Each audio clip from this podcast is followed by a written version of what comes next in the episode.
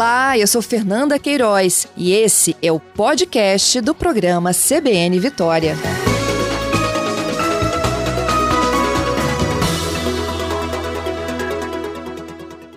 Professora Márcia, bom dia. Bom dia, um prazer muito grande estar falando aqui com a CBN Vitória. Eu é que agradeço. Professora, queria primeiro uma análise, né? É, as, as grávidas e puérperas, aquelas né, que tiveram bebês aí nos últimos 45 dias, por que, que elas estão tão mais vulneráveis? Bom, primeiramente a gente tem que tranquilizar as mulheres grávidas, né, porque é um momento muito delicado na vida de toda mulher, é uma gravidez e muito esperado pela família toda, e a gente tem que entender que é um vírus inesperado que aconteceu no mundo inteiro, né, uma pandemia que está atingindo inclusive também as mulheres grávidas.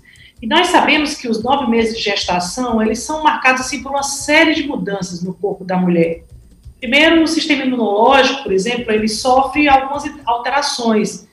E o bebê em desenvolvimento, ele não deixa de ser um corpo estranho, né, dentro do corpo dessa mulher, que pode gerar uma resposta imune indesejada. Isso exige, assim, muitas adaptações no organismo feminino. Então, uma das áreas afetadas durante os nove meses da gravidez é a respiração. E conforme o útero vai crescendo, ele começa a pressionar né, os órgãos do abdômen, do diafragma, que é o músculo envolvido né, no processo de inspiração do oxigênio e da expiração do gás carbônico. Então, é, não é de se estranhar que as doenças infecciosas que afetam os pulmões, eles sejam particularmente preocupantes nas grávidas.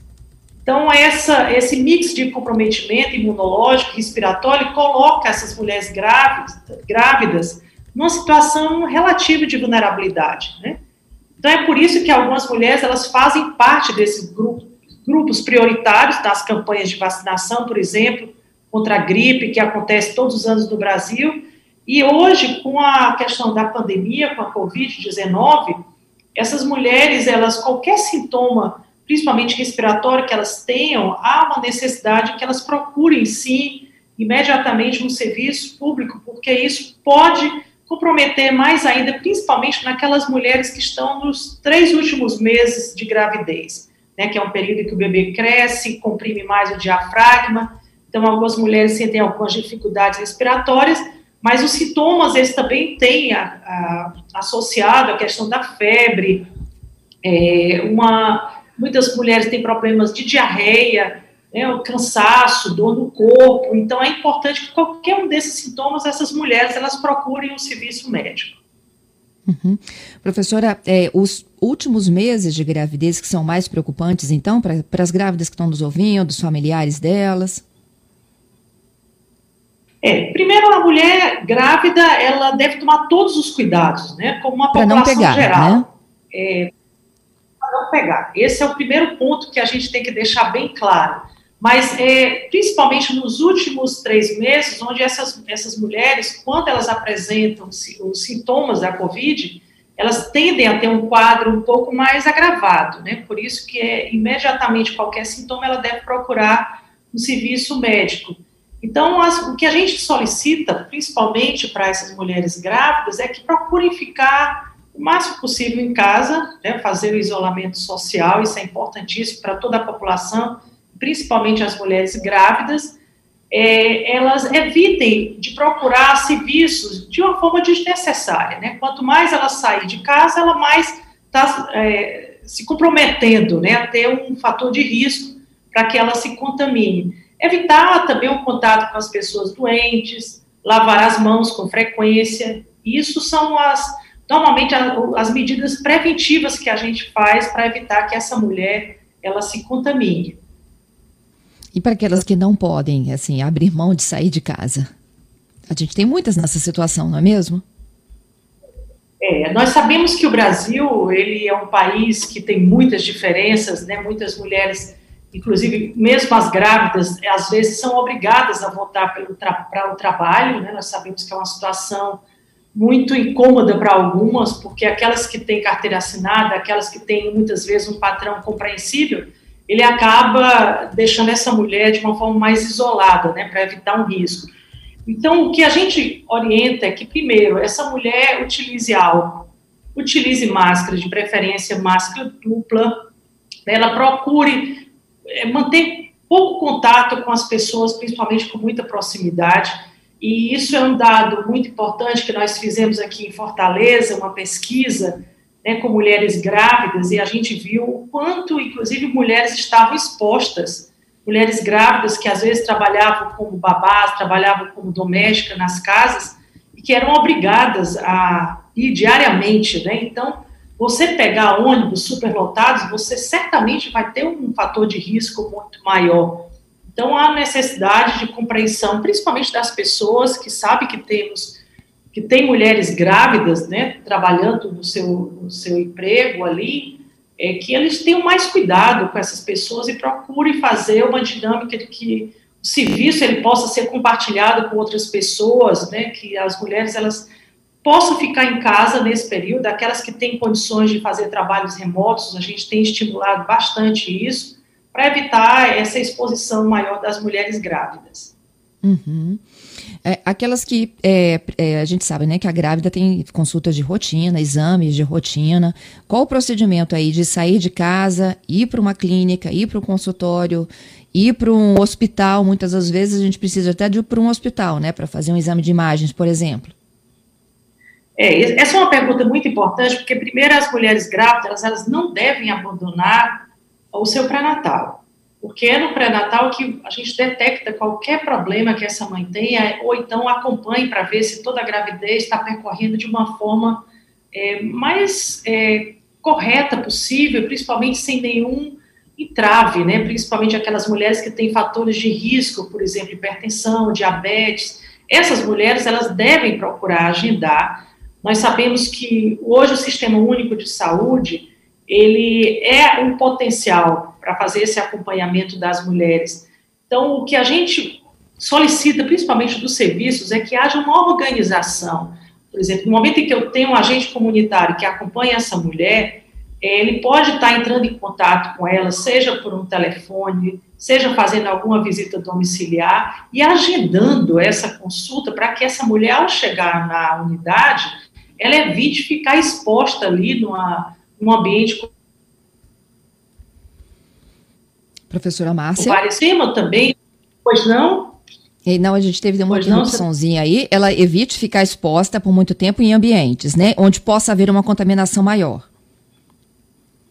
Isso, e que o serviço de saúde ele procure organizar uma forma de agendamento dessas mulheres para evitar que elas fiquem muito tempo naquele local, né, aguardando a consulta e também naqueles onde há uma possibilidade de fazer um teleatendimento, seja por uma videoconferência, isso também é uma medida que hoje nós estamos procurando incentivar as unidades de saúde para que, de uma forma ou de outra, naquelas mulheres que têm acesso, porque nem todas têm, e esse é um problema, naquelas que não têm, a gente tem que procurar fazer com que o agente comunitário ele vá até a casa dessa mãe procure ver se está havendo alguma intercorrência.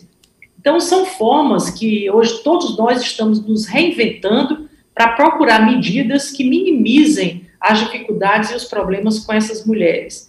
E a questão da vacinação, né, das vacinas que são necessárias, principalmente contra o tétano, essa mulher ela deve procurar também agendar aí na unidade de saúde. E se por acaso também ela vai fazer ultrassom, porque é uma necessidade, que o serviço também busque fazer com que essa mulher ela não fique exposta em um ambiente com muitas pessoas. Então, essas seriam as orientações mais ou menos básicas que a gente orienta para todas as gestantes.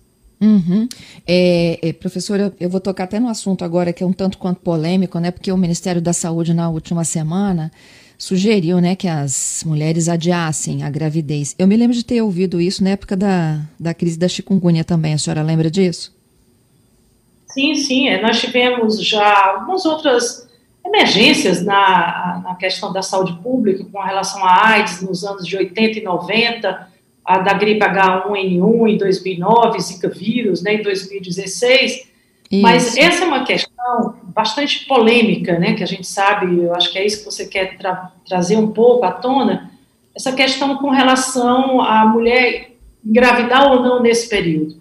Uhum. É, primeiro, é um vírus que nós estamos estudando ainda. né, olha, observando o comportamento, como é que em diferentes faixas etárias esse vírus ele acaba agravando ou não. Então, isso é uma questão que leva a algumas preocupações, principalmente éticas. Né? O exercício da autoridade pública em uma área tão pessoal né, e privada, como a decisão se eu posso ou não engravidar, ela requer uma forte justificativa, que as evidências científicas ainda não nos trazem essas fortes evidências, né? inclusive outros países não têm essa orientação de você suspender a gravidez.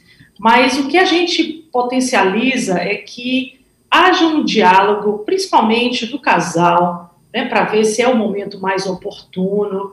É, nós sabemos que hoje, pela questão do isolamento, a questão da saúde mental dessas mulheres, elas têm que ser acompanhadas. Eu mesmo estou coordenando aí um estudo aqui com mulheres grávidas e mulheres que tiveram filhos, né, o ano passado, e a gente vê o número, o percentual de ansiedade dessas mulheres por ficarem sem ter contato social, né, sem ter vínculo com seus familiares, não poder fazer a compra do enxoval do bebê. Então, é um período muito sensível, mas, assim, nós acreditamos que há uma necessidade de que isso primeiro seja pactuado com o casal, com os familiares e também com os profissionais da área de saúde. Nós sabemos que tem mulheres que estão com mais de 40 anos que desejam engravidar, como que eu vou de repente dizer não? Espere aí anos, né, para poder você fazer essa decisão.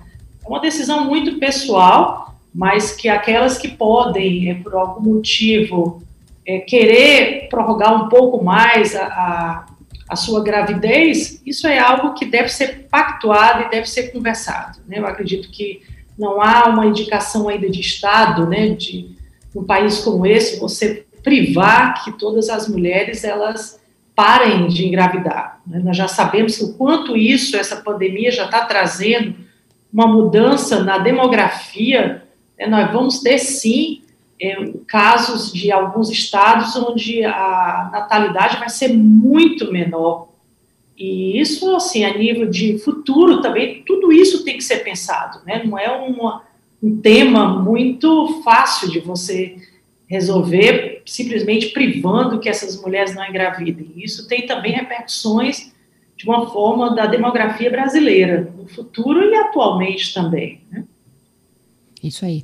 Márcia, com relação à, à vacina da Covid, né? As grávidas estão começando, assim como os, os mais jovens, né? Estão começando a entrar no, na linha, nas linhas de teste da fase 3, né? De segurança e eficácia. Apesar daquele erro que teve lá naquela cidade de São Paulo, que trocaram a vacina da gripe pela Covid, né? E imunizaram grávidas e crianças estão sendo monitoradas. Assim, é, existe alguma perspectiva de que ainda este ano é, há a possibilidade de grávidas serem imunizadas também? Bom, esse é um tema também muito importante a gente falar, porque nós sabemos que a forma que previne mesmo o vírus é a vacina, né? E esse é um vírus inativado, em que vários países já estão estudando nessa né, possibilidade de vacinar mulheres grávidas, como também crianças, mas crianças nós temos uma Bom, minha equipe tenta restabelecer essa conversa aí com a Márcia. Hoje a gente está tendo alguns probleminhas aí envolvendo o tal combo da internet, que Luiz Gustavo Tardem conversava conosco, né? Mas só para a gente retomar aqui algumas das informações, né? As grávidas e puérperas, né, aquelas que tiveram bebê recentemente, elas estão sim, né, é, em grupos de risco, preciso de toda uma atenção. A Márcia está falando né, de que a pessoa que está grávida ela precisa de multiplicar os seus esforços em relação à possibilidade de não se contaminar, que é talvez né, a, a, a grande assim, a grande máxima dessa pandemia, é que a gente tem que tentar ao máximo proteger, além dos idosos, como a gente já falou, né, proteger as grávidas e também as puérperas e os seus bebês. É, ao não se contaminar, ela precisa de estabelecer uma rotina muito diferenciada dos demais brasileiros. A gente tratou aqui, né, de assuntos como tem muitos patrões, né, que não eliminam a possibilidade de trabalho presencial para as grávidas, mesmo tendo toda uma orientação voltada para isso, de proteção às gestantes. Ela citando também o próprio transporte coletivo, a grávida sai de casa, se expõe no transporte coletivo para ir ao trabalho, sugerindo o uso redobrado de álcool em gel, lavar as mãos, manter a higiene e também a, a utilização correta das máscaras de proteção, né? E aí, só finalizando com a, a Márcia, né? A gente já não conseguiu restabelecer esse contato, mas enfim, a gente já está se aproximando do repórter CBN. Não dá para decidir aí, por um decreto do Ministério da Saúde, que ninguém pode mais engravidar no Brasil enquanto tiver pandemia. Essa é uma decisão que tem que ser tomada pelo casal, pela família, e se a decisão for por engravidar, muitas delas né, estão aí nos seus limites de idade, da capacidade de ovulação, de condições hormonais, essa decisão tem que ser tomada com segurança, né? A gente já passou por outros problemas graves, é, os nossos ouvintes aqui ó, lembraram, lembraram do Zika vírus, da chikungunya, a própria entrevistada lembrou da época do H1N1, então, é, passamos por diferentes situações gravíssimas né, de exposição para as grávidas e, em hipótese alguma, abrir mão do pré-natal. Faça com atenção, peça orientação do seu médico, como que você pode ir ao consultório, a uma clínica ou até mesmo um hospital e que não haja aglomeração, que você possa ir no seu horário de atendimento com segurança, sair de lá você e o seu bebê seguros para que esse parto consiga então progredir com segurança e saúde para ambos. Então, essas são as principais orientações que a gente vai encerrando por aqui.